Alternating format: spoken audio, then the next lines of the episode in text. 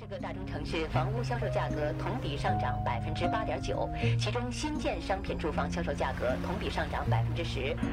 中国国内生产总值为三十三万五千三百五十三亿元，比上年增长百分之八点七。全国应届毕业生的数量达到了六百一十万，加上去年还没就业，合计有七百一十万大学生需要就业。嫦娥一号卫星在精确控制下，今天下午成功撞击月球撞击点。拆迁户自焚事件，三人失业。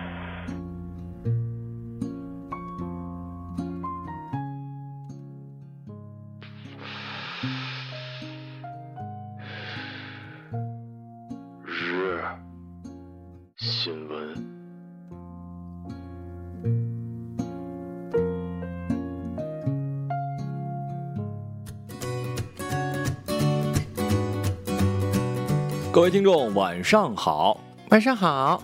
今天是二零一六年的八月二十三号，星期二，农历的七月二十一。欢迎收听日节目。一九七八年的今天，NBA 球星科比布莱恩特出生。今天的节目主要内容有：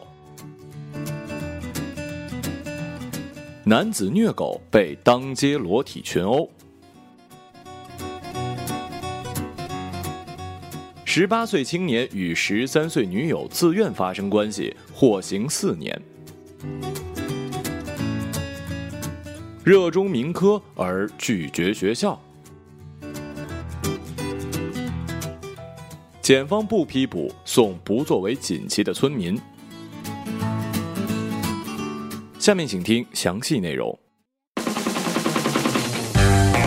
八月二十号，一条男子变态虐狗被当街裸体群殴的视频以及照片在网上流传。视频显示，烈日下，一名男子瘫坐在地上，一丝不挂，在他两旁，一名男子用棍子抵住其下颚，另一男子揪住其头发。四周多人举着横幅谴责裸身的男子。经警方的调查，违法人员廖某，男，三十岁，贵州省人，从外地来到成都之后，在网络 QQ 群中发布传播与狗发生性行为的淫秽视频，已构成传播淫秽信息的违法行为。目前，廖某被警方依法行政拘留并处以罚款。当天在场的韩某、陈某邀约其他人员，采取了语言殴打等方式。在公共场合侮辱廖某，已构成了侮辱他人的违法行为，两人也被警方依法行政拘留。不知道为什么最近总是有人因为虐待小动物而被群殴的新闻出现。的确，这么做的人不对，可是这群动手打便宜价的群众似乎也有点过分了吧？千万不要用“那如果是你家狗，你不心疼啊”这种话对我说。我只知道，我们之所以为人为现代人，是因为我们讲规矩、懂法治。而现在这种行为呢，无异于狗咬你一口，你咬狗一口啊。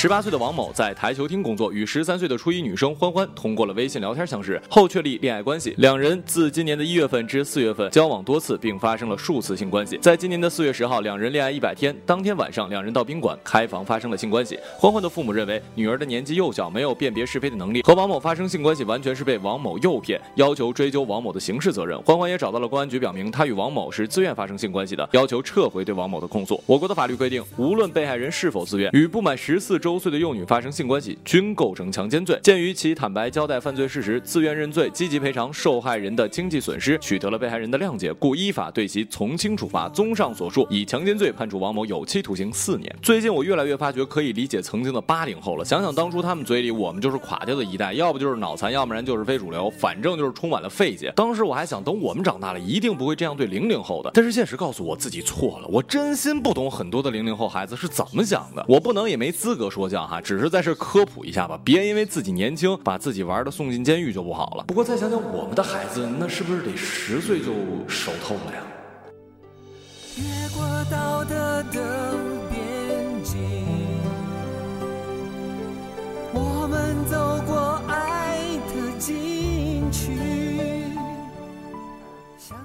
零五年的春天，四川泸州市的纳溪区居民李铁军以娃娃到学校学不到东西为由，将女儿李静慈带回家里自己教。孩子的母亲向纳溪区法院提起了诉讼，要求法院判决让女儿重返校园。李铁军则表示，宁可坐牢也不送女儿回到学校读书。女儿自此再未踏入学校一步。尽管李铁军承认女儿在数语外以及物理化学等学科方面均学艺不精，但坚持认为自己的教育是非常成功的。李静慈被父亲留在家中，接受着其毫无系统的教育。十一年过去了，李静慈不仅在文化知识上不如同龄人，并。且脱离了与同龄人正常的社会交往，让人担心他的未来如何在社会上生存。这位父亲在我的眼里呢，跟所谓的成功的虎爸狼妈没什么区别，都是极度自大的自私鬼。他们都是将自己的想法跟梦想架设到了孩子们的身上，根本就没有将孩子当成一个独立的个体。对于这种父母，就应该剥夺其对子女的抚养权以及监护权，然后把他们关进杨永信的网瘾治疗所，让他们体会一下听话到底是一种怎样的体验。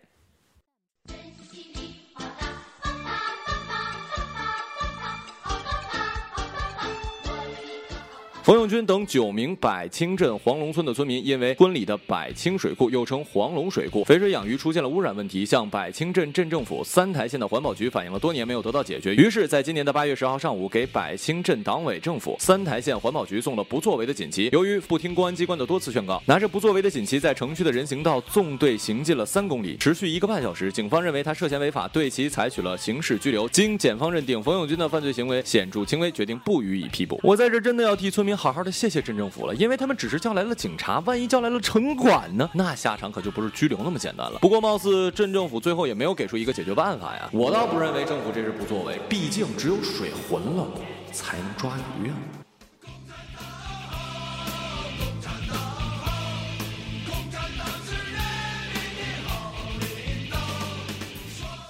今日人物：李强。优越的地理条件、便利的交通设施、便宜的房租水电，正是这些条件让燕郊这个河北与北京交界的小镇成为了大量传销人员的聚集地。警方多次打击，但屡禁不止。八月十八号的下午，记者以找人的名义，在燕郊人民医院的门前的公交站联系上了那名反传销组织人员。这名三十四岁的男子自称姓王，他表示可以帮忙到传销组织中寻找已经进入传销窝点的人。王姓男子说，由于参与分钱的人员众多，他到传销组织中捞人的费用约为每人一万五千元。看在外地远来不易的份上，最低可以将收费降到一万三千元。只有在找到人之后才会收费，一般几个小时之后就能将人带回来了。李强所创立的反传销协会是一家民间自发成立的反传销研究、反洗脑机构。李强本人于2004年前后曾在一家传销组织中待了两年，慢慢成为了中层领导。后来逐步对骗人邀约感到了厌倦，认识到了危害之后，脱离了传销组织。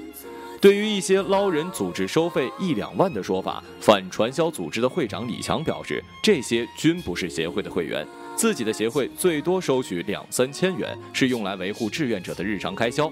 这些捞人的，一般都是传销组织的人员，或者是能够接近传销头目的村民等等。全部生活都在两只手上。好了，以上就是本期节目的全部内容，感谢各位的收听，我们下期节目再见，再见。